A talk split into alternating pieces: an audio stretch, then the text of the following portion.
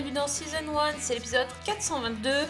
Bientôt la fin de saison, mais on a encore plein de séries à vous conseiller. Et cette semaine, on est ravis parce que c'est une série dont on voulait parler depuis très très longtemps. Et euh, je suis en compagnie ce soir de Fanny. Salut Fanny. Salut Sophie, salut tout le monde. Fanny, mais pas que. Attendez Oui. un petit peu, vous verrez. Euh, bon, pour Fanny euh, et moi, donc, on a enfin eu la chance, la chance, enfin l'occasion plutôt, de, de tester la série Schitt's Creek, dont j'avoue, je n'avais jamais entendu parler jusqu'au jour de cette année où la série où, a raflé à peu près tous les Emmy Awards de la catégorie meilleure série comique. C'était un- une avalanche de une avalanche de, de récompenses euh, pour, euh, pour cette série canadienne. Et euh, voilà, c'est vraiment le truc. euh, Et même ils ont battu un record, puisque en fait ils ont, ils ont récolté la, l'Emmy de la meilleure série et meilleur euh, scénario, et aussi les, les Emmy pour le casting. Donc euh, ils ont. Et les seconds rôles, tout. Tout, tout, tout. C'est Bah. ça, grand chelem. Ouais, donc euh, ils ont aussi. euh, quand je dis cette année, je voulais dire cette année série, hein, c'était en 2020, mais enfin, je parle en année série. Euh, et donc euh, ils ont aussi gagné deux Golden Globes. Bref, c'est. Voilà, on n'avait pas encore pu voir. Et heureusement, enfin, la série est arrivée euh, sur nos ondes, chez nous, tout simplement sur Canal. Et Canal a fait les choses en grand, puisque les six saisons sont désormais disponibles. La série est terminée puisqu'elle existe quand même depuis euh, 2015. hein, et, voilà. Donc on rattrape notre retard, on se met sur les rails et donc on part pour Schitt's Creek, merveilleuse petite bourgade où il fait bon vivre. Ou C'est pas. pittoresque. C'est pittoresque. Voilà.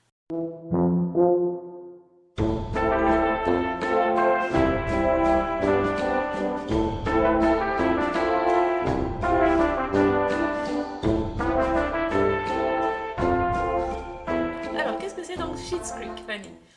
Alors, Schitt's Creek, ben, en fait, c'est l'histoire de la famille Rose. Donc, le père, Johnny, c'est un mania qui a fait fortune dans la location de cassettes vidéo.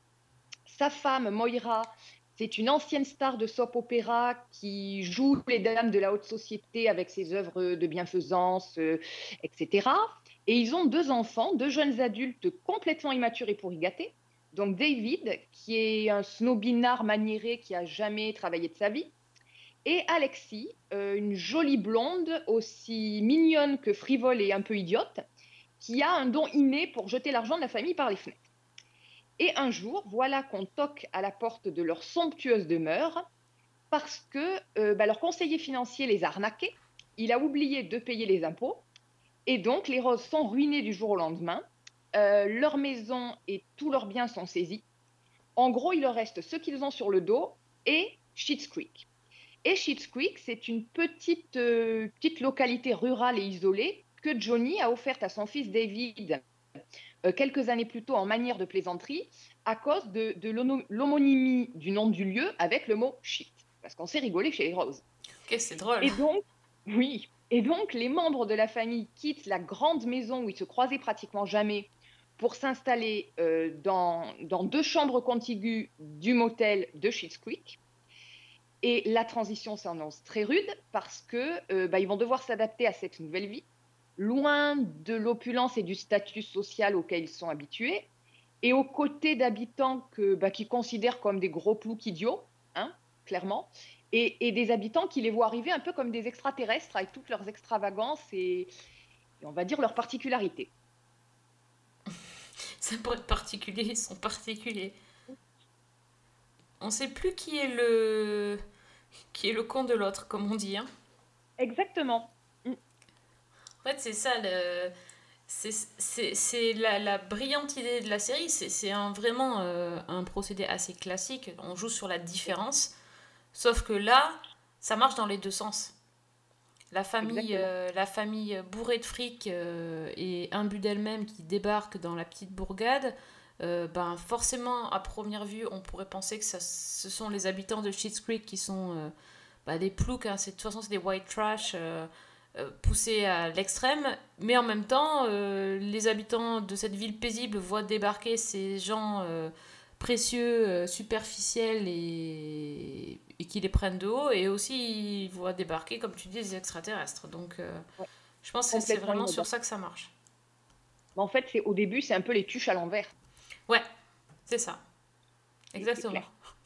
Ça, c'est. Je pense que c'est assez vendeur hein, pour l'affiche. Les tuches à l'envers. Tuches à l'envers. Ça fait les chutes. Ouais, C'est- ouais, ouais, aussi nul que Schitt's Creek comme nom, en fait. Oui, c'est ça. Non, mais je, je, je pensais pas, quand j'ai commencé la, la série, que c'était vraiment euh, à cause du, du mot shit que c'était. Ouais. Voilà, mais ils ont osé. Enfin, c'est, franchement, c'est la blague à. C'est nul. Et ils ont osé en En- faire le titre de la série quand même. En plus, ouais. C'est- clair qu'en plus, le point de départ, et c'est vrai qu'il n'est pas du tout original. Ah bah non. Parce qu'on a plein de, de comédies avec des personnages qui sont dans un environnement qui n'est pas le leur, où ils doivent euh, s'adapter, et où on a l'humour qui repose justement sur ces différences dont tu parlais. Oui. Et j'ai, moi, j'ai eu l'impression que les premiers épisodes jouaient vraiment là-dessus, mais qu'assez vite, on basculait dans autre chose. Je ne sais pas si tu as eu cette Oui, c'est impression ça. aussi. Oui, oui. Oui, il y, a- Ouais. y un- il y a un changement euh, dès la première saison. euh, Voilà, sur- ouais. sur- bah, en même temps, ça pouvait pas rester pendant, pendant c'est 50 000 épisodes sur la, la différence vraiment euh, fondamentale d'éducation et de, de façon de voir la vie entre les deux communautés. Enfin, ça, ça allait pas le faire. hein. Ça allait pas le faire. Mais en même temps, alors ils sont, ils se moquent, ils se moquent tout le temps. Ils se moquent Oui. de tout le monde. Mais Mhm. c'est pas, euh, c'est pas méchant, c'est pas stigmatisant et c'est surtout sur aucune communauté en particulier quoi. Ouais. mhm. Je trouve que c'est, c'est presque bienveillant. Pourtant c'est poussé, hein. c'est poussé euh, la caricature, bah, le, euh, le, le, le patron, enfin le maire de, de Schitt's Creek, euh, Roland, qui, qui est juste... alors, si, si vous avez vu, si vous avez vu My Name is Earl, c'est un peu le même, mais en dix fois pire. Et pourtant, dans My Name C'est is. Earl, les gens sont... Les La personnages sont... Voilà, t'as vu tous les persos, c'est un peu ça, hein. Mhm, C'est ouais, un peu les fait. mêmes, Mhm. mais euh, les, ceux de My Name is Earl, mais qui seraient restés coincés dans les années 80. Ouais, c'est ça. Et c'est euh, pas mal. on va faire des slogans. Le My C'est Name is Earl des années 80. Je sens bien le truc. Mais, euh, mais pourtant, euh, au bout d'un moment, il devient assez attachant. Surtout sa femme, Oui. Mhm. avec sa, sa belle crinière. Génial. Et euh, ils deviennent tout, tout mignons, tout gentils. Et puis, et puis, les personnages un peu moins caricaturaux, comme la. hum, J'ai oublié Stevie? Non, Stevie, ouais. Oui, Stevie. Voilà. Stevie euh. Permet, euh, permettent justement de, de se moquer aussi de, de, la, de la famille Rose qui est particulièrement alors eux c'est c'est en fait c'est comme si on avait pris les personnages d'un soap opéra et qu'on les avait catapultés euh, au milieu de nulle part euh, sans rien sans Mhm. argent sans rien ils savent rien faire quoi et du coup Mais en fait, je trouve que ce qui est intéressant, c'est, je me suis un petit peu demandé d'où venait, parce que j'ai eu la même impression, ce, ce sentiment de bienveillance et de, de comédie légère. Et en fait, j'ai l'impression qu'on a finalement, il y a très peu de gags au sens propre, et ça repose beaucoup sur les réactions des personnages et les relations entre eux. Et je trouve que ça se dessine tout de suite entre euh, bah, Johnny et, et le maire euh, Roland dont tu parlais, euh, entre bah, les, les- Alexis et le, on va dire, le, le bûcheron du coin. ah oui sacré bûcheron Voilà. Qui est, voilà, qui la relation est, tout de suite assez particulière, on va dire. Pareil entre, entre David et Stevie, donc la, on va dire la gérante du motel dont tu parlais. Je trouve que tout de suite, il y a une dynamique, il y a une interaction, il y a quelque chose. Et donc, en fait, le fait que l'humour repose sur les relations entre ces personnages, sur la manière dont ils se regardent, dont ils s'appréhendent les uns les autres, ça donne ce petit côté euh, que je trouve assez tendre. Oui. Mais en fait, les, seules, euh, les seules scènes de comédie euh, franches, ce sont plutôt les scènes dans la famille Rose, entre les enfants versus les parents, quoi.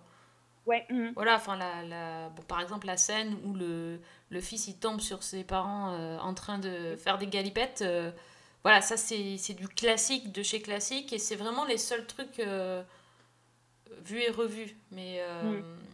mais sinon, non, t'as raison, c'est beaucoup plus quelque chose de, de relationnel. Et, et finalement, c'est une comédie, mais on n'est pas mort de rire, quoi. Enfin, ça, c'est Non, ça, c'est- clair. Euh, Il n'y a pas d'éclat de rire euh, franc et, et massif, ouais. Mm. Bah, au départ, moi, j'ai quand même pas mal ri de la, du personnage de la mère, Oui, qui est... euh, bon, je pense qu'elle est vraiment euh, au firmament. J'adore. hein. J'adore l'actrice Catherine O'Hara, c'est c'est juste une perfection. Et, euh, et au début, j'ai vraiment ri. C'est-à-dire que le Mm. personnage est tellement over, over the top euh, quand elle pense qu'à à, à prendre que ses perruques euh, et qu'elle les, les étale partout dans cette chambre d'hôtel miteuse. Enfin, c'est vraiment là, il y a, y a un choc des cultures tel que ça m'a fait rire et ses, et ses réflexions, ses phrasés, ses réactions m'ont fait rire. Et en Mm. fait, après, on s'habitue au personnage. Ouais. Et elle s'adoucit aussi. Je pense qu'ils ont Mhm. quand même euh, un petit peu adouci le trait. Et c'est plus des sourires, tu vois. C'est pas des, c'est pas des gros éclats de rire. Donc, moi euh, j'avoue que le personnage qui m'a vraiment séduit tout de suite, c'est David. Ouais, il y a quelque chose. hein. Il y a quelque chose. Il y a, Ouais. Je sais pas pourquoi, j'ai une tendresse pour ce personnage, pour euh, bah, je sais, ce, ce côté euh, inadapté total, euh, le côté euh, hypochondriaque. euh, On, on a l'impression, euh, on ne sait pas ce qu'il fait là, et lui non plus, quoi. Mm. Et, et je trouve que c'est peut-être le, à la, c'est marrant ce que je vais dire, c'est à la fois le plus décalé, un des plus décalés au départ, et c'est finalement un de ceux qui s'en sort le mieux. Mais je pense qu'il est déjà décalé de sa propre famille, donc il Oui, a pas l'air de. Il a pas l'air de rentrer dans aucun moule, donc du coup, forcément, c'est peut-être lui qui va plus vite céder et plus vite comprendre qu'il peut être bien dans un, dans un lieu moins euh, euh, clinquant que, que ces, trucs habituels. Mais, euh, mais c'est vrai qu'il est, il est, il est touchant. hein, c'est... Fait aussi par le comédien, je pense qu'il a, il a vraiment quelque chose de, de spécial. D'ailleurs, il y a, y a pas mal de ces, de ces têtes qui sont utilisées pour faire des gifs. Oui, Donc, euh, c'est c'est pas la première fois. En fait, c'était la première fois que je voyais la série, mais c'est pas la première fois que je voyais sa tête. Alors que je connaissais pas le comédien. euh, euh, D'ailleurs, il s'appelle Dan, euh, Dan Levi, ou Levi, Levi, je sais pas comment on dit. Et c'est lui qui est le créateur de la série avec Eugène, Ah. euh, Eugene, son père. son père. Je trouve ça énorme. Je- Ouais. Déjà, Et il y a- j'adore. Et il y a le- la- sa sœur aussi Oui. qui joue Twyla, c'est ça, la serveuse Ouais, du, la du serveuse. café? Toi, toi, il a, oui, toi, il a. Voilà. Oui, là, c'est- c'est une, euh, c'est une jolie histoire de famille. Ouais, c'est je je trouve que ça se sent à l'écran, qu'il y a une cohésion tout de suite. euh, Alors je savais pas au début quand j'ai regardé la série que c'était effectivement une création familiale, on va dire, mais euh, il y a tout de suite quelque chose quoi. Oui, ouais, ouais, c'est clair. Je, je trouve que c'est. Oui, on sent, on sent vraiment les liens, on sent. euh, Et puis c'est pas. C'est assez artisanal, enfin, il n'y a pas beaucoup de, de lieux, il n'y a pas beaucoup de, de personnages, c'est vraiment l'idée, la toute petite ville, on voit toujours les mêmes personnes, on voit toujours les mêmes lieux. Et malgré tout, ça, ça fonctionne super bien. Alors je sais pas ce qu'il en est au niveau du budget, si c'est fait exprès, pas exprès, que qu'on sorte pas beaucoup de, du motel euh, et du café, Bah, mais Je Mais pense je- effectivement qu'il y a une question de budget, puisqu'au départ, c'est une série d'une petite chaîne qui s'appelle CBC au Canada et qui est passée assez longtemps inaperçue jusqu'au moment où elle a débarqué sur Netflix aux États-Unis en 2017, je crois. Ah oui, et où, euh, Mhm. voilà, c'est à ce moment-là que, que la série s'est vraiment fait connaître et que le bouche à oreille a fonctionné, quoi. Mm. Je pense que c'est assez confidentiel quand même et euh, Oui. petit à petit ça a fait ça a fait son trou. euh, C'est euh, ouais c'est enfin j'ai pas j'ai pas tout vu du coup j'ai j'ai bah, c'est disponible depuis euh, le 26 juin sur Canal hein, donc euh, j'ai avancé euh, qu'une saison hein, mais euh, honnêtement ça, ça ça se regarde bien ça s'enchaîne bien. Voilà, je me demande après, est-ce qu'il m'en restera quelque chose dans, dans quelques temps? Pas forcément. Mais j'ai j'ai quand même une sensation de, de feel good. et c'est très bizarre parce que au tout début, les Mhm. tout premiers épisodes, j'ai une sensation de malaise constant. Oui, Vraiment, le truc, euh, tu dis, euh, tu sens les situations, tu sens le truc, tu es là, ah, c'est pas possible. c'est hyper malaisant, j'ai envie de regarder, ça me met mal à l'aise, ça va pas et tout machin. Et ben, quand tu arrives à la fin de la saison 1, euh, il y a 13 épisodes, donc c'est pas énorme, hein, c'est des, des formats courts, enfin 20 minutes. Euh, ben, c'est plus du tout cette idée-là, c'est une idée de feel good. Oui. J'ai complètement changé de. Alors, quand- Quand la série a été primée euh, aux Emmy Awards, j'avais fait un, un article pour le, le site VL Media, donc, euh, qui est géré par, euh, dans la partie série, est géré par, euh, par Alexandre Letraine. Et donc, pour faire ce papier, j'avais regardé, je crois, la saison 1. J'avais pioché après quelques épisodes par saison pour voir un peu l'évolution. Et j'ai été frappée justement par le, la manière dont la série avançait.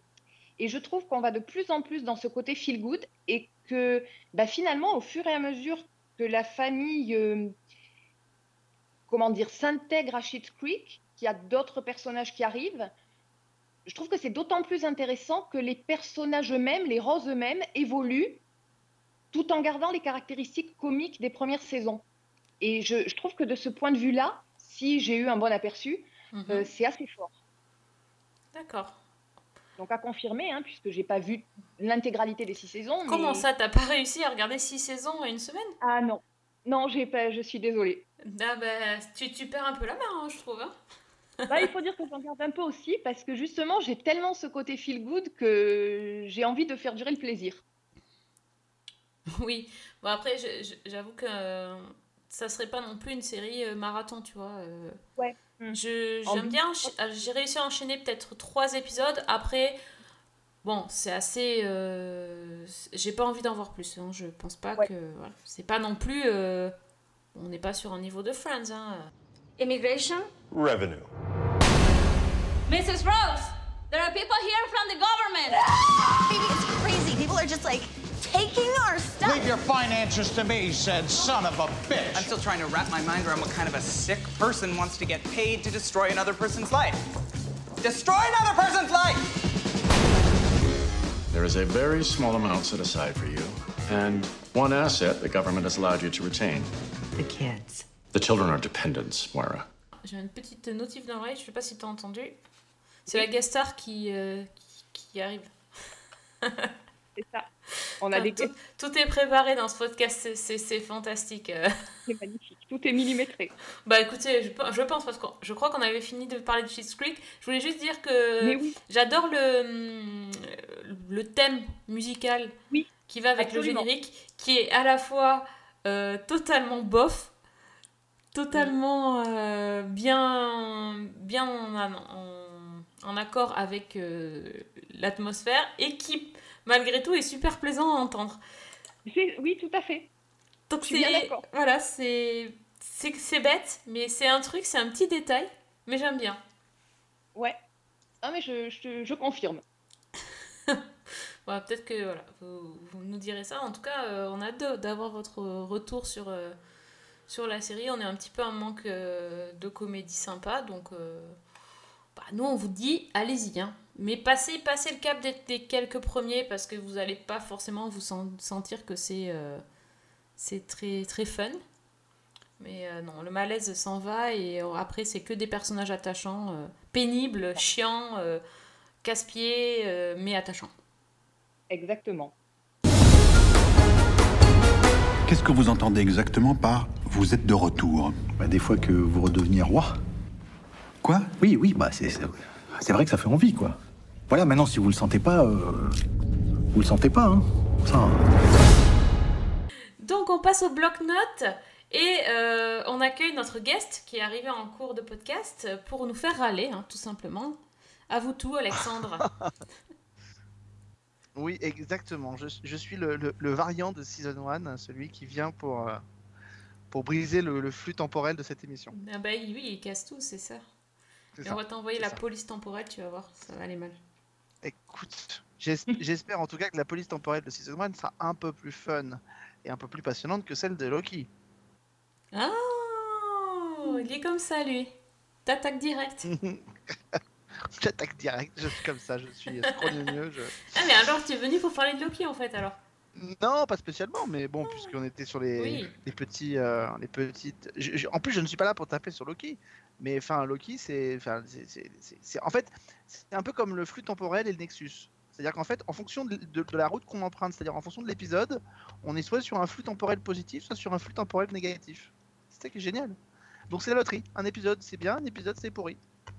D'accord. Ah, c'est. Ça me donne pas envie de continuer ça. Bah là j'ai attaqué le quatrième, mais le 3 était quand même particulièrement chiant quand même. Ah, d'accord. Bon. Bon, bon, bon.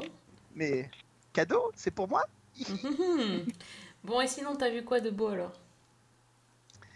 Euh, bah écoute, je sais plus trop. bah, Je sais même plus pourquoi tu m'as fait venir en fait. hein. Je sais pas, euh, des écoute, euh, les petits poneys saison 16, je crois. Ah oui, alors je l'ai vu, effectivement.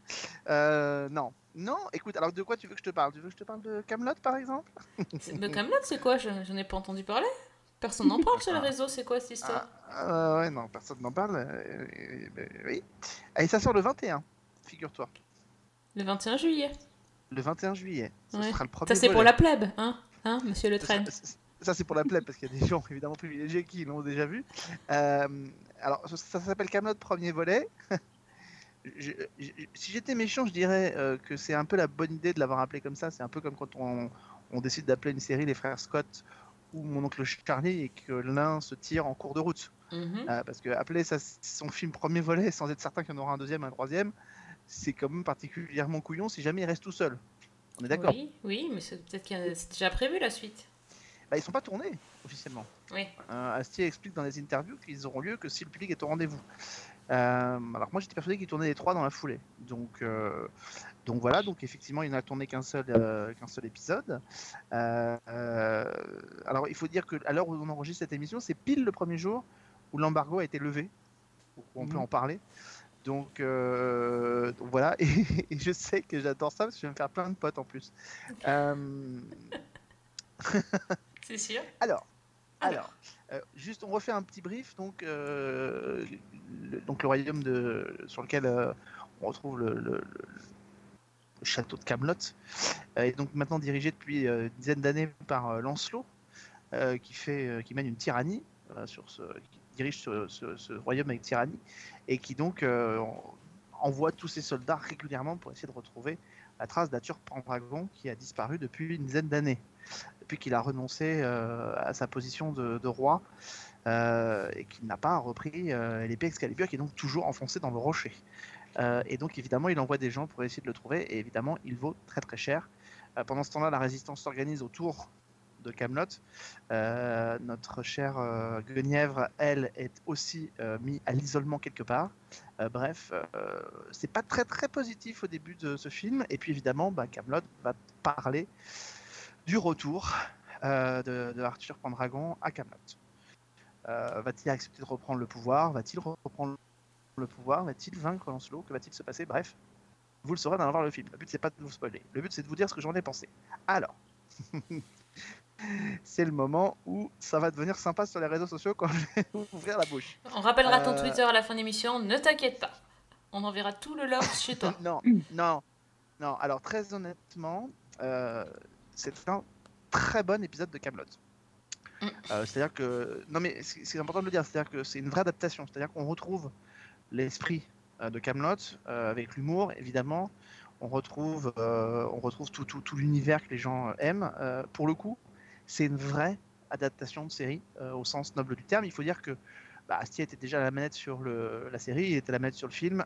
il a réussi à transposer son univers. Ça fait 10 ans, plus de 10 ans qu'il veut le transposer, donc euh, on, sait qu'il était préparé. Mais c'est une vraie bonne adapta- adaptation. C'est-à-dire que tous ceux qui ont aimé, je pense, ne seront pas, euh, ne seront pas déstabilisés par, euh, qu'ils verront dans Camelot.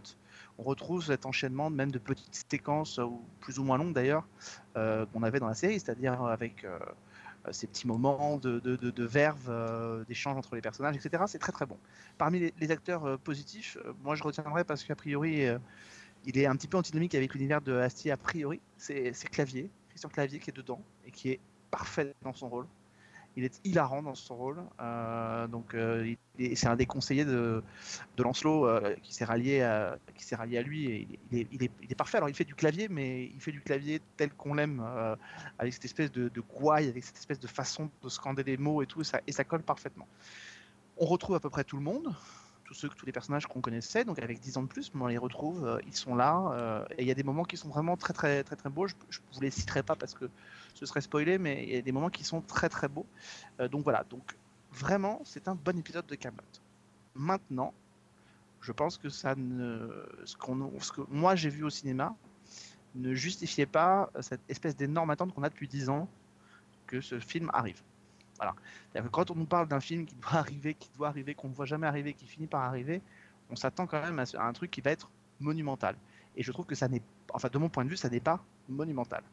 Euh, voilà, c'est juste un excellent épisode de Camelot, très bien réalisé, avec de magnifiques décors par, euh, moment, avec ce sens de l'écriture que s'est fait Alexandre Astier. Mais pour moi, euh, ça n'est pas, ça n'est pas supérieur à ce qu'il avait fait à la télévision, ça n'est pas mieux que ce qu'il avait fait à la télévision. C'est juste identique à ce qu'il a fait à la télévision. Et je ne comprends pas bien d'ailleurs pourquoi il a tant voulu euh, absolument aller au cinéma pour faire ça. Euh, on nous quand même présente Alexandre Astier depuis des années comme étant le chantre de, de- de- de celui qui représente la télévision qui serait de qualité en France. Je me souviens quand on commençait Season 1, euh, les gens, quand on parlait de séries françaises, ils nous disaient qu'à part Camelot, il n'y avait rien qui les Mhm. intéressait. Donc euh, voilà, donc je... et, et que le chantre de la télévision française de qualité, euh, à la fin de sa série, plutôt que d'essayer de faire une conclusion en mini-série qui en plus lui garantissait de pouvoir raconter son histoire jusqu'au bout. Parce Oui, que la oui. télévision, je pense que n'importe quelle chaîne y aurait signé Camelot, il était assuré d'aller jusqu'au bout. Là, il est quand même dépendant du nombre d'entrées en salle. Et honnêtement, si le public qui aime Camelot va s'y retrouver, je suis pas certain, quoi qu'il en dise dans les interviews, que le grand public qui ne connaît pas ou qui connaît peu Camelot adhère à, ce, à cet univers-là, qui est un univers très particulier. Euh, et, euh, et voilà. Donc je, je voilà, c'est pour moi c'est du bon Camelot, mais ça n'est pas du grand Camelot tel qu'on aurait pu l'imaginer en allant au cinéma. Euh, de même que voilà, il y a eu d'autres adaptations de séries comme ça dans la, dans la ligne dans la ligne droite de ce qui avait été fait. On se souvient de, de Chris Carter quand il transpose la première fois X-Files au cinéma à la fin de la saison 5. On se dit tous les éléments sont faits pour que pour que tout- tout soit réussi et c'était un bon épisode d'X-Files, mais c'était pas un excellent épisode d'X-Files. Et, en plus de ça, ce qui m'a un peu dérangé, c'est que euh, on sent qu'Astier, dans toute la série, on sentait la patte Astier. On sentait qu'Astier arrivait à donner un univers visuel, arrivait à donner des codes visuels qui, lui étaient propres. Là, on, sent que euh, sent que euh, depuis d'ailleurs, je pense la fin de la saison 6 que j'ai pas bien en tête, mais euh, si vous voulez, la fin de la saison 6 vis- visiblement se terminait par euh, Arthur qui est en fuite euh, et euh, et, et, et Lancelot qui décide de traquer tous les proches d'Arthur pour s'en débarrasser quoi. Et je sais pas si vous ça vous rappelle quelque chose, mais moi rétrospectivement, ça me rappelle quand même furieusement un certain empereur Palpatine qui décide de traquer les Jedi une fois qu'ils sont euh, une fois qu'ils sont euh, que tout est qu'on les, on les suit partout pour les tuer quoi. Et, et ben en fait on sent que a une passion pour, euh, pour Star Wars et ça se voit mais tout le temps dans la série, dans le film. C'est-à-dire qu'en fait euh, la musique qu'il a lui-même orchestrée, il y a quand même beaucoup de références à la musique de la bande originale de Star Wars. Il y a même un, vous verrez, il y a un plan vers la fin entre Arthur et Guenièvre. on dirait, alors évidemment pas physiquement, mais dans la posture, dans, le, dans, la, dans la position, dans, dans, la photo derrière, etc. On dirait presque euh, Anakin et Padmé, quoi. Enfin, on, est, on est quasiment là-dedans. Euh, et puis bon, bah voilà, quand Arthur se bat avec euh, et qu'il retrouve tout le pouvoir d'Excalibur, il retrouve tout le pouvoir d'Excalibur, et évidemment, euh, alors certes, c'est, un, c'est pas un, un halo bleu, c'est Oui. un éclair bleu, mais enfin, c'est quand même une épée avec un éclair bleu, quoi. Tel qu'on l'a vu d'ailleurs, je crois, dans la bande-annonce de- du film. Donc voilà, donc les, les, les, les, les- les allusions à Star Wars sont multiples, et c'est dommage parce que je trouve que du coup, on perd un peu l'identité d'Astier pour finalement plus voir celle d'un homme qui est fanat de. qui est aussi fanat, pas simplement, mais aussi fanat de Star Wars. Donc, euh, ce qui n'était pas jamais le cas, je trouve, dans, dans, dans, dans Camelot. Donc voilà, donc je ne vous dirais pas que c'est pas un bon film, c'est un bon film, ça n'est pas un grand Camelot, et je pense que ça, se, ça ne justifie pas cette espèce de gap qui est franchi entre la télévision et le cinéma. La question qui se pose, c'est que surtout qui, enfin, qui à part les fans de Camelot va aller voir le film? C'est surtout ça. Au bout de 10 ans, euh, Mm, mm, mm. C'est compli- compliqué. D'abord, d'abord, je ne suis pas persuadé. Euh, d'abord, d'abord, je pense que globalement, c'est une question qui peut se poser pour n'importe quelle adaptation de série. mhm. Pas simplement celle de Camelot, c'est le cas de n'importe quelle adaptation. À partir du moment où vous avez un produit que vous pouvez visionner, notamment dans le cas de Camelot, mais c'était le cas d'X-Files par exemple, mais sur des chaînes de télévision qui plus est gratuite, euh, qui peut euh, aller prendre euh, 10 ou 12 euros pour aller le voir au cinéma. Ça, c'est valable pour toutes les adaptations de séries. Donc, il faut qu'il y ait la promesse de, euh, de quelque chose qui va être différent. Euh, et, être, et pour moi, quelque chose de différent, ça n'est pas simplement euh, filmer des grands espaces, filmer des grands décors, filmer, voilà, c'est évidemment apporter quelque chose d'autre. Et, ce quelque chose d'autre, hormis effectivement une- un, sens de de l'écriture et un sens de la réalisation, la c'est parfaitement ré- réalisé avec des très beaux plans et des très grands guests. Euh, je, ne comprends pas bien ce que ça vient, euh, en quoi ça vient upgrader ce qu'il a fait à la télévision, qui était déjà forte qualité. Donc, euh, donc voilà. Donc la présence de Sting, par exemple, enfin, ça aurait pu être quelqu'un d'autre, c'était pareil. donc, donc voilà. Donc moi, je pense, je suis un peu comme toi, c'est-à-dire, je pense que bah, les gens n'iront pas forcément voir Camelot. En tout cas, le grand public lambda, parce que parce que c'est pas un humour. Enfin, j'ai toujours considéré Camelot comme étant quelqu'un qui n'a pas un humour grand public, mais qui peut plaire au grand public. Euh, ce qui est paradoxal, vous voyez, mais, mais quand même, ça, ça se rejoint comme ça. Mais je trouve que para- paradoxalement, il faut quand même avoir euh, un, certain. euh, Enfin, Camelot ne va pas vous emmener dans des, dans des, dans des sentiers que vous connaissez. euh, vous sortez de votre zone de confort, vous n'êtes pas dans la comédie à la française telle qu'on fait au cinéma. euh, cette comédie un peu efficace. Donc, moi, je pense que le film peut fonctionner, mais je vois pas comment il pourrait rameuter un large public parce que ça n'est pas. euh, je, je suis pas certain que cette, ce qui était fédérateur à la télévision le soit autant au cinéma. Mais Fanny, toi par exemple, est-ce que tu vas, tu comptes y aller? Euh, pas forcément, non. Et pourtant, j'aime beaucoup la série Camelot, mais c'est vrai que sur le, le grand écran, le film, ça m'attire pas forcément. Donc, euh, je m'étais dit que j'attendrais que ça sorte en VOD, tu vois. Donc, euh, Ouais, d'accord.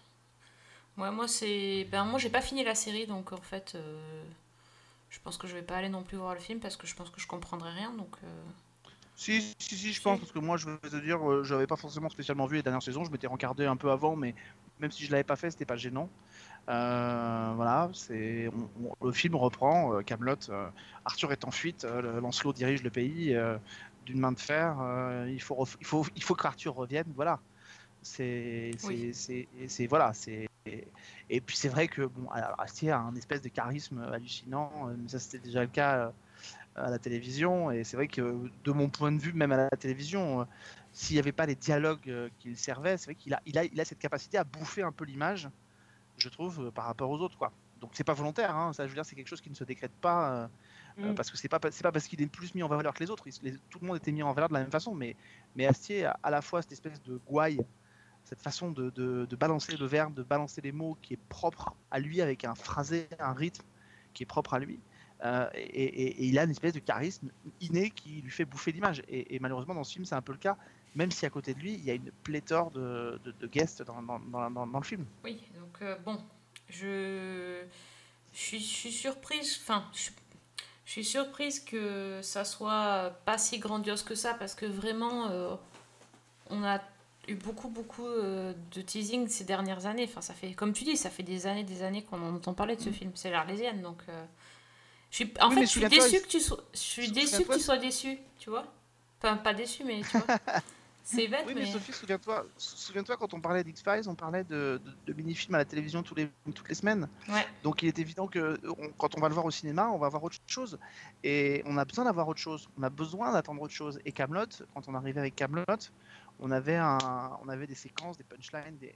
Moi, j'ai jamais vraiment été. euh, j'ai- J'aimais beaucoup Camelot, mais j'ai jamais vraiment compris cette espèce de d'agencement et d'histoire que Assied nous raconte mhm. qui est que la série commence comme étant une, une, euh, une, une série de comédies avec euh, des, répliques qui font mouche et puis qui se transforment en, en quasiment drame, euh, drame Ouais. teinté de comédie à la fin.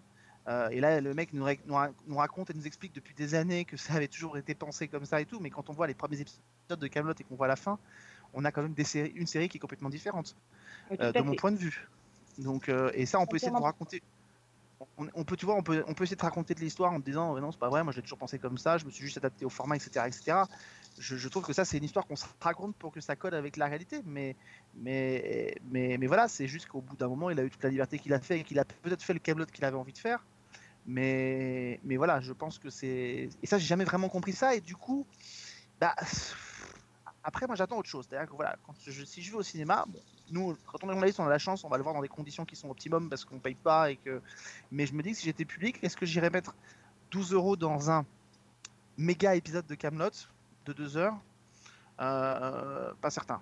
Pas certain. Et surtout qu'en plus, le public est abreuvé de rediffusion de Camelot. euh, et que les rediffusions de Camelot dont il est abreuvé, c'est plutôt euh, les premières saisons qui sont Mhm. plus efficaces et qui ne correspondent peut-être pas à ce qu'est devenu Camelot et à ce qu'est le film.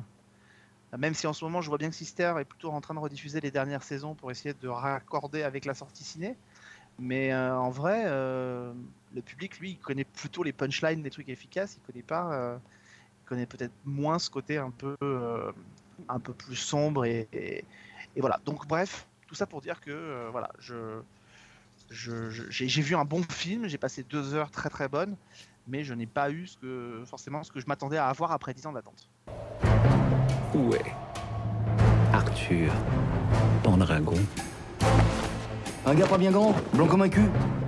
ça me dit rien. Dix ans qu'on n'a plus vu son pif. Il est cané, le fils Pendragon, on le sait tous. Évidemment qu'il est pas mort Ça fait dix ans que je vous le dis, gros salsifis Les plaintes et les tomates, ça sera pour, euh, pour chez Alex. Mais souviens- pardon, mais c'est quand on, quand, on est rétro- quand on regarde bien Sophie tous les deux, je rappelle quand même que la dernière fois que, que Astier a produit du Camelot à la télévision, ça faisait deux mois de mémoire qu'on avait lancé Season 1. Juste pour resituer en, Ah ouais. en perspective pour les auditeurs, euh, puisque je crois que c'était en novembre 2009, de mémoire, c'était diffusé, maintenant j'ai un gros doute. Euh, ça veut dire que c'était l'année la- du lancement de Season 1. C'est juste pour replacer pour les gens, pour vous dire à quel point ça fait longtemps qu'on entend Mm. parler de ce, de ce projet. C'est clair, c'est clair, ça fait, ouais, ça fait euh, très très très longtemps. Ah, Et je te mais- rappelle que quand on avait notre petite caravane à- Ouais. au, au- au Comic Con avec No Watch, euh, Astier était passé sur le stand et s'était baladé avec un casque de Stormtrooper. Donc déjà, les Ouais. relations avec Star Wars étaient déjà présentes. Et qu'à l'époque, on nous parlait déjà, souviens-toi, de cette masterclass de Camelot Résistance qui devait être un événement et qu'on n'a jamais quasiment vu arriver. Oui, et puis il y avait le- l'expo et tout ça aussi. euh, Ouais, il y avait plein de trucs. Oui, c'est vrai. C'est vrai, c'est un filon qui a, qui a duré longtemps, ça c'est sûr. Donc, euh, ouais, après, il faut être Écoute, à la hauteur des pas le. Écoute, moi j'ai moi j'ai un peu peur que Astier finisse euh, par naître, euh, alors en termes de série, ne soit que l'homme d'un succès, et que moi je pense, moi j'ai toujours dit, je l'ai je l'ai dit plusieurs fois ici, moi je pense que Astier aurait dû, euh, bah voilà, si dans deux ans après euh, la fin de Camelot le film se fait pas, je pense qu'il fallait pas qu'il passe à autre chose et qu'il se concentre sur d'autres projets. euh, parce que je pense que sinon c'est le risque d'être l'homme d'un seul gros succès et que du coup on attend de lui un peu toujours la même chose quoi. Et qu'il soit compliqué de lancer d'autres projets. Voilà. Eh ben, c'est une belle conclusion parce que tu, enchaînes exactement sur ce que je voulais. Enfin, sur, mon- sur, sur la série dont je voulais parler, pardon, je, je, j'en bafouille. Euh, L'homme d'un seul succès, ça me fait penser à une personne qui a essayé de créer plein d'autres séries, mais qui euh, finalement on- il n'est reconnu que pour son seul et unique succès, qui s'appelle Marc Chéry. Euh, parce que voilà, on a commencé à regarder la nouvelle, nouvelle, nouvelle série de Marc Chéry qui s'appelle Why Women Kill, la saison 2. Et euh, il y a comme un goût de Desperate Housewives euh, dans cette série-là. Même pas qu'un goût, je pense qu'il y a le goût, l'odeur et, et du coup, euh, ben, c'est plutôt positif parce que c'est quelque chose que j'aime. Mais effectivement, c'est quelqu'un qui n'a pas beaucoup changé de, de façon de faire les séries télé depuis, bah, depuis le lancement de Season 1, tiens. Je pense que c'était à peu près la même époque aussi. hein. C'était il y a, il il y a 10 ans au moins, Desperate Housewives. Même peut-être plus. Ça s'est lancé, ça s'est lancé en 2004, l'année de Lost. Putain, 15. Oh, bloody. Bon, j'en ai assez de prendre des coups de vieux, ça suffit, monsieur Le Train. C'est fini. et et, euh, donc, euh, on, on vous a déjà parlé dans Season 1 de Why Women Kill saison 1, qu'on avait beaucoup, beaucoup aimé et qui avait la particularité de se passer sur trois époques différentes et euh, qui mettait en avant des actrices extraordinaires. Euh, dont euh, Liu et qui malheureusement n'ont pas euh, re-signé pour la saison 2. C'était un petit peu euh, la douche froide parce que vraiment le concept, les actrices de la saison 1 étaient géniales. Eh bien, c'est pas grave parce qu'en fait, euh, la saison 2 a été remaniée. pour n'avoir qu'une seule histoire, une seule et même histoire, plus de, plus de timelines différentes qui s'entre- qui s'entrecroisent, mais une seule et même histoire qui, re- qui repose sur une seule actrice. Mais franchement, à elle seule, elle arrive à atteindre le niveau des trois autres euh, de la saison précédente. Et cette actrice-là, c'est euh, Alison Tolman, qui est, mais au panthéon des actrices, je trouve, elle est extraordinaire. Euh, on l'a on, vu dans Fargo, mais dans plein de séries partout. Elle est vraiment brillante. Et donc, dans cette, saison 2, elle joue Alma, une, une épouse euh, fidèle et aimante qui, qui vit dans son petit quartier. Alors, ça se passe quand même dans les années 40, je précise. Euh, 49 et, euh, et qui a pour ambition d'intégrer le club très fermé et sélect des, des botanistes de, son, de sa ville. Et ce, ce club, c'est un peu les, tenu par les femmes les plus en vue, les plus, les plus tape à l'œil et les plus hautaines de, toute la ville. Mais elle, vraiment, elle a envie d'intégrer ce club parce qu'elle est une jardinière hors pair. Euh, et on a l'impression que la série va être pas très très intéressante sur juste cette femme au foyer un petit peu désespérée quand même, qui cherche un petit peu de reconnaissance et de sortir euh, de ce qu'on appelle la banalité parce qu'elle trouve qu'elle elle a une vie banale et que tout le monde, personne ne la remarque euh, euh, par, son, par son physique, par sa façon d'être. Elle a vraiment l'impression d'être euh, d'être transparente. Euh, sauf que ben, sa vie va prendre une autre tournure puisque déjà elle va rencontrer la la présidente de ce club ultra select qui s'appelle Rita et qui est jouée par Lana Paria, donc qui jouait la méchante sorcière dans Once Upon a Time. Et, et surtout, elle va aussi découvrir la vie secrète de son mari. Et là, ça va tourner à quelque chose d'assez extraordinaire. Et on est, je trouve, exactement dans l'esprit de Desperate Housewives. Vraiment, je je, je retrouve tous les ingrédients que j'adore, c'est-à-dire euh, à la façon de la voix off, à la façon de Desperate Housewives, la petite musique qui, qui vient à la Desperate Housewives, la, la façon de filmer, la ville, les personnages, les, les- tout. Le mauvais esprit. Le mauvais esprit, les, les choses, euh, les, les retournements de situation euh, un peu improbables, mais toujours drôles et toujours bien sentis, les, le sarcasme, tout est là et franchement, je me régale. Donc, euh, je n'ai pas encore euh, vu toute la saison. Il y a 10 épisodes, c'est sur Salto, euh, US plus 24, donc un épisode par semaine. Pour l'instant, j'ai vu les trois premiers et honnêtement, j'attends trop la suite parce que c'est très très addictif. Bah, je suis dans le même état. Je, Tu veux rentrer dans le club un- toi aussi Ouais, c'est ça. Enfin, j'étais un petit peu perplexe en fait parce que je me demandais comment ils allaient construire la saison 2. J'avais adoré la saison 1 et le fait de ne pas avoir les, les trois lignes temporelles, de rester sur une même histoire, euh, bah, c'est un très bon choix, surtout que bah, l'histoire en question s'annonce euh, quand même assez prometteuse. et il y a euh, énormément de surprises. Moi, il y a des choses auxquelles je ne m'attendais pas du tout et qui, qui sont géniales. Tu parlais de, de la vie secrète euh, du mari de, de Alma Mhm. notamment. Énorme. puis dans l'épisode 3 aussi, bon, il y a plein de rebondissements. Voilà. Effectivement, c'est typique de Desperate Housewives, Oui. mais du Desperate Housewives que- qu'on aime. Du bon, du bon. Hein, on parle Voilà. de retournements de situation qui sont encore improbables. On n'est pas sur euh, l'avion qui s'écrase ou le ou les- ou les- ou il y a l'avion dans Desperate. Donc ça, Ouais. c'est non. hein. On est sur les premières saisons, le vrai, le, le sel des premières saisons. C'est Ouais. et puis une galerie de d'acteurs et de personnages euh, bah, géniaux quoi. Il y a des gueules. Il y a, il y a- ouais. Il y a un, il y a un casting de fou là. Le mari, euh, Oui. le mari d'Alma, c'est Nick Frost. Il est, il est méconnaissable, il est génial. euh, ouais, Il y a, il y a plein, puis il y a, il y a plein d'acteurs, c'est vraiment des gueules comme tu dis. hein. Ouais. C'est, c'est vraiment chouette. Donc là, je, je vous dis foncez. Et puis même si vous n'avez pas vu la saison 1, du coup, aucun problème. I see these garden club ladies every week at this bistro downtown. They're so chic, and they seem to have so much fun together. I'd be happy every day of my life if I had a group of elegant friends like that. So, how does someone join a club like that? Et toi, Fanny, du coup, t'as vu quoi? Alors moi, j'ai passé le week-end euh, devant une petite série qui m'a fait énormément de bien, que j'ai trouvé hyper sympa. Euh, je suis tombée dessus un petit peu par hasard, c'est sur Amazon Prime. Et ça s'appelle Manias de Septembre, donc Les Matins de Septembre en français. C'est une série brésilienne qui est disponible en VOST. Il y a cinq épisodes d'une trentaine de minutes.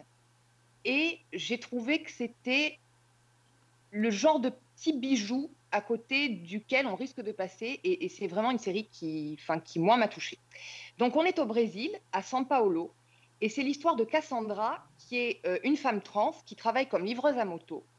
Elle est passionnée de musique. Elle a quitté sa ville natale pour réaliser son rêve et devenir chanteuse dans des clubs. Et elle interprète beaucoup de titres de Vanusa, qui est une chanteuse brésilienne euh, des années 70. Et en particulier une chanson qui s'appelle Manias de Septembre, dont, qui a donné son titre à la série et dont je reparlerai un peu plus tard. Et donc euh, Cassandra, elle a une relation avec un homme marié et elle vient de louer pour la première fois son propre appartement après avoir squatté euh, les canapés de, de copains.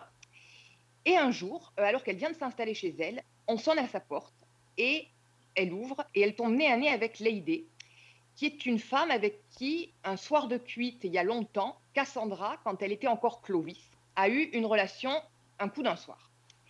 Quand je dis il y a longtemps, c'est il y a dix ans. Parce que dix ans, c'est l'âge de Gersigno, qui est le fils de Lady. Et là, je pense que vous voyez où on veut en venir. aïe, oui.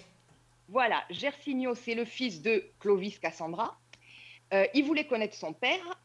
Et donc, son père, qui est devenu une femme, n'a aucune, mais alors aucune envie de renouer avec son ex d'un soir ou de rencontrer ce fils dont il ignorait l'existence. Mais comme la mère et le fils sont dans une situation difficile, ils sont, ils sont SDF, ils vivent dans leur voiture et ils n'ont pas d'endroit où aller, Cassandra va accepter de les loger quelques nuits. Et à partir de cette, euh, on va dire, cette rencontre inattendue, bah, cette femme va voir sa vie complètement bouleversée parce que elle va entrer dans une espèce de réflexion sur elle-même, sur son histoire personnelle, sur son histoire familiale qui a beaucoup d'écho avec celle de, de, de Gersigno, sur son identité, sur le rôle qu'elle va ou pas accepter de, de jouer dans la vie de ce gamin. Alors déjà, euh, c'est une histoire finalement, moi j'ai déjà vu des téléfilms ou des séries qui traitaient de ce sujet-là, mais pas comme ça. D'abord parce que je ne sais pas très bien si c'est une comédie, si c'est un drama, il y a un peu des deux. Il y a un côté très dramatique et à côté, il y a des séquences qui sont à la fois touchantes et drôles. Et c'est une série en fait qui trompe absolument tout ce qu'on peut attendre de l'histoire. Le gamin, par exemple, qui découvre que son père est devenu une femme, n'est absolument pas hostile. Il a du mal à s'ajuster, mais il l'accepte immédiatement. Euh, par exemple, il a du mal à l'appeler Cassandra, ou euh, à un moment donné, quand elle l'envoie acheter du déodorant, bah, il reste dans le rayon parce qu'il ne sait pas s'il doit prendre déodorant homme ou déodorant femme. Et il lui dit des phrases du style euh, Oh, mais qu'est-ce que tu es belle, papa C'est Ah des petites choses comme ça. Et le gamin, il est joué par un acteur qui s'appelle Gustavo Coelho et qui est, mais alors, absolument génial. Vraiment, dans toutes les scènes, il fait passer une émotion, il fait passer quelque chose, euh, il, est, euh, il est hallucinant. Et, euh, et Cassandra, ben, elle, donc le rôle est tenu par le chanteur Lineker, Lineker, je ne sais pas trop comment on prononce, enfin bref, qui est génial aussi. Et en fait, ce personnage a un rejet total de, de Gersigno. Tout au long de la série, ou presque, elle l'appelle le gosse. Elle le traîne derrière elle euh, quand sa mère cherche du travail, mais comme un boulet, en, lui répétant euh, bah, En fait, j'ai pas demandé que tu existes. Elle rejette absolument toutes ses tentatives pour établir un lien. Et en fait, petit à petit, on comprend pourquoi. On, comprend les raisons de ce rejet. Cassandra les découvre aussi. Et donc, du coup, son attitude va s'adoucir et changer petit à petit. Alors, c'est légèrement inspiré euh, de l'expérience des créateurs et scénaristes de la série, et, notamment de Alice Marcon, qui est une chanteuse trans brésilienne euh, que, je connaissais déjà, et donc de, la vie de Vanusa, la chanteuse dont euh, Cassandra est fan. Alors, on est dans un Brésil qui est loin de la samba, c'est pas du tout Copacabana, tout ça, c'est vraiment São Paulo, qui est une ville industrielle et grise. On est dans des quartiers pauvres, on n'est pas dans les favelas, mais on est vraiment dans des quartiers modestes. Et c'est une série qui est très courte, donc cinq épisodes d'une trentaine de minutes, mais qui est très riche, parce qu'on a des personnages hyper approfondis qu'on comprend tout de suite en quelques scènes. On a plein de thèmes euh, sur l'acceptation de soi, évidemment, sur les liens familiaux, mais aussi sur, euh, bah, sur la responsabilité en tant que parent, sur, euh, sur la, comment dire l'image des femmes aussi avec le lady, donc la maman qui est qui est dans une situation où elle a cet enfant vis-à-vis de qui elle a des responsabilités. En même temps, elle a des difficultés économiques. Elle a envie de se réaliser en tant que femme et, pas forcément en tant que mère. Et c'est vraiment des choses qui sont, je trouve, traitées de manière très très juste, euh, très intéressante, plein d'humanité. Et puis, euh, bah, toute la série, en fait, est parsemée par cette chanson qui lui donne son titre. Euh, les paroles, quand, quand vous les verrez sous-titrées, vous verrez que ça colle exactement au personnage de Cassandra. Et pour moi, c'est vraiment une très très bonne surprise. Donc, ça s'appelle Mañas de Septembre, les matins de septembre, et c'est sur Amazon Prime. Cassandra? Nome feio. É, mas antes chamava Clóvis. Vixe, piorou. O moleque aparece depois de 10 anos me cobrando atenção. Ó, a gente mora aqui, tá? C'est marrant parce que tu, ça, ça a l'air euh, super, mais très dramatique, et tu l'as caractérisé de série feel good. Pourquoi feel y a good en fait? Moi, il y a ce côté feel good parce qu'on part effectivement d'une situation où on a des personnages qui sont tous un peu à la dérive et où petit à petit, ce sont les liens entre eux qui vont construire quelque chose.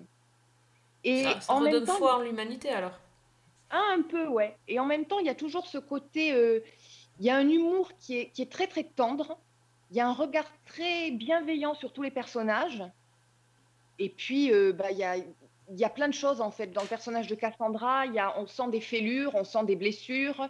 Euh, on voit en même temps un personnage qui est. Je fais la comparaison un petit peu avec Electra de Pose, c'est-à-dire euh, la, la grande gueule quand, quand on l'accule et quand elle est dos au mur. Et c'est ouais, c'est une très très jolie petite histoire. Ok, bah je note en plus sur Amazon Prime, euh, facilement trouvable. Euh, D'ailleurs, tant qu'on est sur Amazon et qu'on parle justement de, de chercher sa, sa féminité et, et, vouloir s'affirmer, je pensais qu'on pourrait reparler de la, de la série mixte dont on a parlé la semaine dernière parce qu'on a, entre temps, on a vu la deuxième partie et moi j'ai pris une sacrée claque sur euh, donc euh, le fameux épisode 5. Euh, donc, rappel, euh, Mixte était diffusé en deux fois, donc 8 épisodes en tout, mais deux fois 4 épisodes. Et on a pu découvrir que la deuxième partie, après l'enregistrement du, podcast où on, vous a parlé de la, série. Et euh, bah, j'ai été euh, hyper surprise de la tournure de cet épisode 5 qui, euh, qui ne commence pas comme tous les autres. Donc tous les autres épisodes commencent sur euh, bah, qu'est-ce qui, va, qu'est-ce qui va, va se passer dans le lycée, pourquoi, euh, que vont inventer les garçons euh, comme conneries pour euh, se rendre intéressants auprès des filles. Enfin, c'est, vraiment... voilà, on, suit des, des filles et des garçons qui sont dans un lycée mixte, ça se passe comme ça. Et l'épisode 5, on s'intéresse à un personnage, au personnage de l'infirmière du collège, Jeanne, du lycée, pardon, Jeanne. Euh, et on la suit dans sa journée. Euh, C'est assez, euh, assez, déroutant au départ. On, la voit faire des gestes de, soins assez mécaniques. Euh, jusqu'au soir où elle euh, va aller dans une soirée, enfin voir une pièce de théâtre d'abord, puis en after dans les coulisses de cette pièce de théâtre et, et donc continuer la soirée avec les comédiens. Et là, c'est tout un monde euh, différent euh, qui va s'ouvrir à elle. Elle va découvrir des, des, gens, des artistes qui, qui se lâchent et qui, sont, qui osent vraiment être eux-mêmes. Et cet épisode était bourré de poésie, de, de, gentillesse, c'était, beau, c'était un peu comme dans Pause en fait, euh, à certains moments où on, voit, on voit les personnages euh, voilà, se lâcher et être vraiment qu'ils sont osés aller jusqu'au bout. Et là, c'était, assez euh, comme une parenthèse un petit peu, euh, une petite parenthèse, une petite pause dans la série qui au départ était super déroutante et qui finalement était plus que nécessaire quand on voit comment se termine l'épisode et ce qui en découle après. C'était pas juste une parenthèse, c'était quelque chose qui ouvrait sur d'autres questions. Sans trop vouloir euh, dévoiler. Mais euh, waouh! J'ai une classe avec quatre filles. Je sais que ça fait beaucoup. Non, ça fait pas beaucoup, ça fait trop. Il va falloir repenser certaines choses. Gérer les mauvaises surprises. Alex, t'as vu Mixed ou pas du coup, vu que c'est une série française?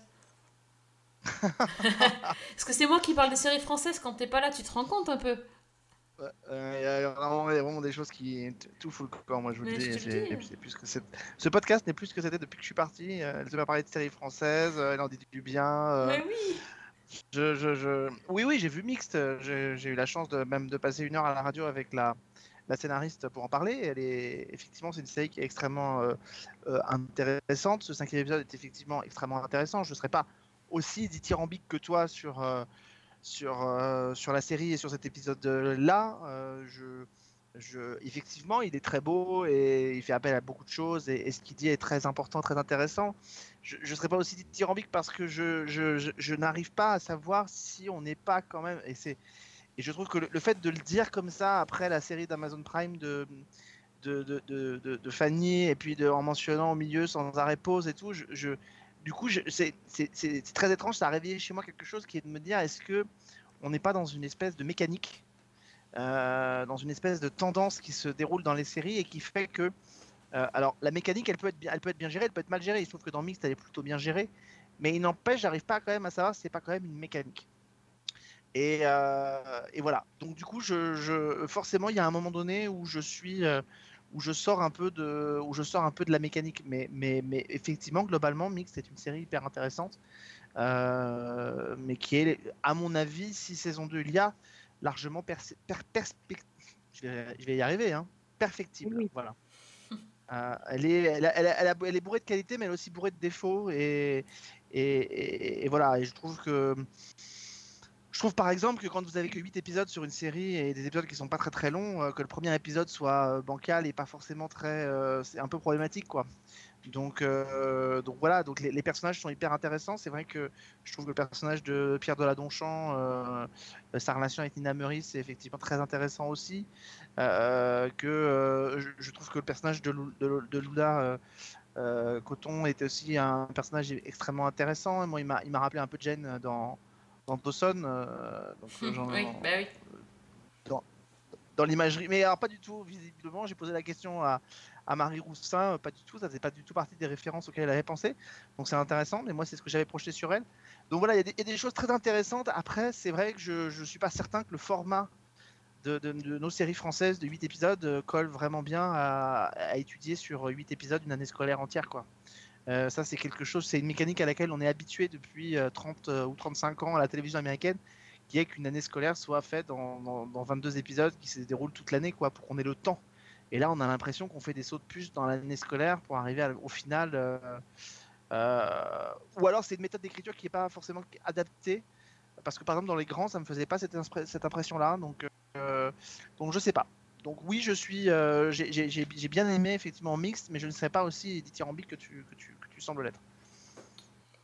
Bon, est-ce que tu as une euh, dernière série à conseiller avant qu'on se quitte?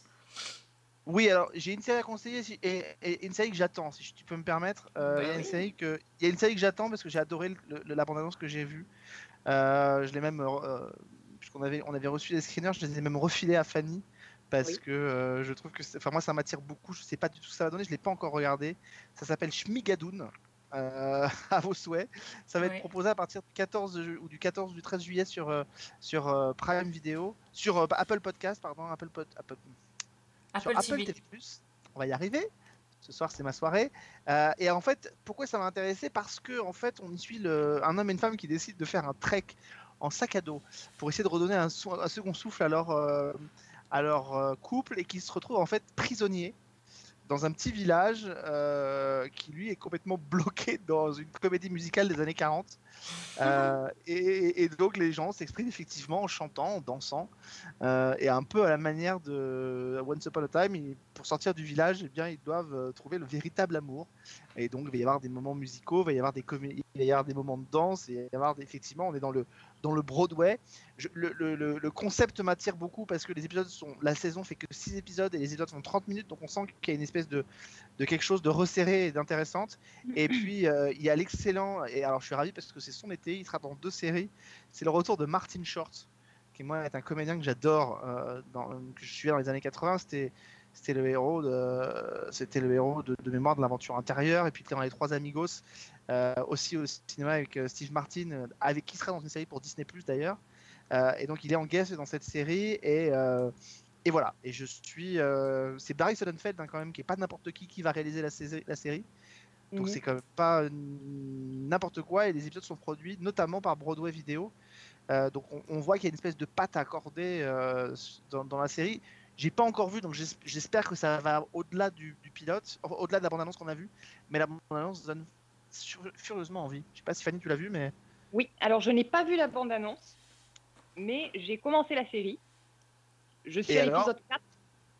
Et écoute, c'est extrêmement drôle, euh, frais. Je trouve que le... il y a des choses auxquelles on s'attend pas forcément. Euh, tous les acteurs pour l'instant sont absolument excellents. Bon, moi j'ai un petit coup de cœur pour euh, Alan Cummings, qui joue le maire. ouais. Mm, mm. Et on est en fait vraiment dans les codes de, de- des comédies musicales de la grande époque. c'est ça. ouais. Mm. Ouais, voilà. Et c'est pour l'instant, moi, ça me plaît beaucoup. Ah ouais, c'est un petit bonbon, je pense, pour l'été. Et je pense ça. que ça va faire, euh, ça va faire beaucoup de bien. Je, je vais citer juste une série qui devrait vous intéresser, qui sera présentée alors à la fois à Série Mania où elle est en compétition et, euh, et qui sera à la rentrée sur OCS. Euh, c'est la nouvelle création euh, originale OCS, à, di- à différencier vraiment des, des signatures OCS qui sont les formats comme Les Grands ou la Lazy Company de 30 minutes. Là, c'est un peu en, en mode coproduction, donc avec beaucoup plus d'argent. Ça, ça s'appelle l'Opéra. Euh, ça va arriver donc à la rentrée. C'est un, pour vous résumer ça, c'est un workplace drama à l'opéra, euh, à l'opéra Garnier à Paris, euh, dans laquelle on va suivre une, une jeune femme qui s'appelle Zoé, qui est une danseuse étoile de 35 ans, qui a été, qui s'est blessée lors d'un spectacle et qui a du mal effectivement à remonter la pente, et qui va se retrouver à avoir débarqué un, un, un nouveau gérant de l'opéra- de l'opéra Garnier qui joué par l'excellent Raphaël Personas, qui, qui est vraiment génial dans la série, qui est là, en fait, pour lui, il est mandaté par ceux à qui l'opéra appartient pour euh, faire des économies, pour faire du ménage. Et son premier défi, ça va être de mettre en place quelque chose qui n'existe pas normalement, qui n'est pas possible, qui est de licencier une danseuse étoile, et en l'occurrence, son ancienne amie d'enfance, euh, Zoé, qui va en faire les frais. Et donc, elle doit prouver, évidemment, aux yeux de tout le monde qu'elle est encore capable de danser. Euh, lui va essayer de tout faire pour la, foutre à la porte. Euh, et on va découvrir effectivement aussi les coulisses de l'opéra de l'opéra Garnier, en tout cas d'un opéra Garnier. Euh, on va découvrir comment ça se passe, l'organisation, les répétitions, le- le- le- les rapports avec les syndicats, les numéraires, c'est-à-dire ces danseuses qui viennent et qui ne savent pas si elles vont danser un jour, mais qui sont là pour remplacer quand il se passe quelque chose. Et parmi ces numéraires, il y en a notamment une qui va arriver, qui est une jeune femme de 19 ans, une danseuse euh, qui aspire à devenir danseuse étoile et qui détonne un peu dans le paysage de l'opéra Garnier et des danseurs étoiles puisqu'elle est noire et qu'effectivement on lui fait vite ressentir que euh, euh, cette, cette situation qui la concerne va, va peut-être l'handicaper pour danser puisque bah, il n'y a pas tellement de rôle pour elle, c'est ce qu'on lui fait comprendre. Et donc bref, on va, on va côtoyer comme ça tout, tout, tout cet environnement de l'opéra Garnier et euh, pour l'instant on a pu en voir que 4 épisodes sur les 8 qui seront disponibles, 8 épisodes de 50 minutes, mais je dois dire que c'est vraiment très très bien quoi. C'est euh, c'est vraiment bien fait, c'est bien écrit, c'est bien mis en scène. Le personnage de Zoé qui évidemment euh, dans ses étoiles qui essaye de se relancer mais qui en même temps court les boîtes de nuit, boit, se drogue, couche avec tous les mecs qui passent. Enfin voilà, on a on a vraiment un traitement qui est un, un peu particulier euh, et, euh, et qui est en plus toute la série a été tournée, je vous imagine en pleine crise sanitaire, pendant, dans, dans- dans- dans des lieux qui étaient fermés et dans lesquels il fallait quand même qu'on ait l'impression qu'il y ait du monde. Enfin, ça a dû être compliqué à mettre en place. Le résultat est quand même assez bluffant. Euh, voilà, c'est, si vous avez- voilà, il y a eu 10% dans le milieu des agents artistiques. Euh, bah, maintenant, il y aura l'opéra dans le milieu de l'opéra Garnier à Paris. euh, euh, et je sais pas comment va être la deuxième partie, mais la première partie est très très très prometteuse. Bah, intrigué, vraiment. Ça me Ah parle. ouais, c'est très Ouais. très bien. C'est très très c'est très très chouette. Enfin, moi j'avais adoré. C'est beaucoup moins euh, sensationnaliste, même si moi j'avais été ça avait été un de mes coups de cœur, mais c'était beaucoup moins c'est beaucoup moins sensationnaliste que n'était par exemple Philharmonia sur France 2. euh, où il y avait un côté un peu thriller derrière. Là, tout a été un peu expurgé. Il n'y a pas de thriller, il n'y a rien. Il y a juste effectivement la vie d'un opéra avec à l'intérieur effectivement des personnages qui ressortent. Mais comme dans Urgence, il y a des personnages qui ressortent aussi. Et, euh, voilà. Et Raphaël Personas, vous verrez, il est, euh, bluffant dans le rôle de ce, cet de ce chorégraphe qui se retrouve à la tête de l'Opéra Garnier et, qui va s'attirer les foutes de tout le monde parce qu'il est là pour faire des économies. Quoi. Tout en cachant sa relation avec euh, l'un des mécènes de l'Opéra Garnier, si je ne me trompe pas. Euh, on ne veut pas trop dire qu'ils sont ensemble. Enfin voilà, c'est c'est vous voilà, c'est c'est un vrai honnêtement, c'est un vrai workplace drama français euh, comme finalement on n'en fait pas tant que ça parce que finalement même 10% quand on y repense, il y avait toujours le côté un peu glam avec les les, les, les- les stars Ah et bah les oui, guests oui. qui venaient et qui, et qui gonflaient le truc. Euh, là, on a un workplace drama américaine, c'est-à-dire que bah voilà, il y a un univers, une arène de jeu, des personnages, et on voit comment ça se passe à l'intérieur. Il n'y a pas de fioriture avec des guests qui arrivent à tous les épisodes. Euh, Il y a juste une histoire qu'on raconte et qui se déroule devant nous. Bon, ben on attendra que ça arrive. hein. On a un peu le temps du coup. Le temps que ça Ouais. soit présenté. Voilà. Ok. Le, ça passe le 7 septembre sur euh, OCS. Ah, bon, ça va. On a, on a le temps. On a le temps de revenir. Bon, bah écoutez, je crois qu'on a, on a fait le tour. J'espère qu'on vous a donné plein d'idées euh, de séries à voir ou à, à vous programmer pour cet été. Euh, voilà. ne, ne prenez pas trop le soleil, restez devant l'écran. C'est moins dangereux pour la santé et pour la peau. On le sait, on le sait depuis longtemps. Euh, merci Fanny d'être euh, venue parler euh, de Schitt's Creek et compagnie avec moi. Merci à toi. On rappelle, on rappelle ton, ton Twitter? Fanny L. Allegra. Et merci Alex d'être venu nous, nous parler de Camelot Co. Et on rappelle aussi ton Twitter pour les, pour les fans de Camelot. Si- vous, si vous êtes fan de Camelot, vous voulez me porter des réclamations, c'est at Season 1 avec un 1. Avant, Voilà. c'est- bizarre, il a changé ton, ton Twitter. C'est- plus at Alexandre Le Train. C'est Ah oui, étrange vrai, ça. pardon. Ah oui, ah oups. Oups, oupsie. Oupsie. On t'aimait bien. Ouais, c'est ça. Ah, On va repasser en privé. J'ai pas été méchant. euh, J'aurais j'aurais pu être plus méchant, j'ai pas été méchant. Non, ça va, ça va. On t'a connu en, en, en plus méchant. Et oui, ça c'est clair. Tu, tu te radoucis en fait, hein Non, je me radoucis pas. Attendez, que j'ai- il y a d'autres trucs que j'aurais pu parler ce soir si j'aurais été beaucoup plus méchant. Ah, très bien, très bien. On aime bien aussi de temps en temps.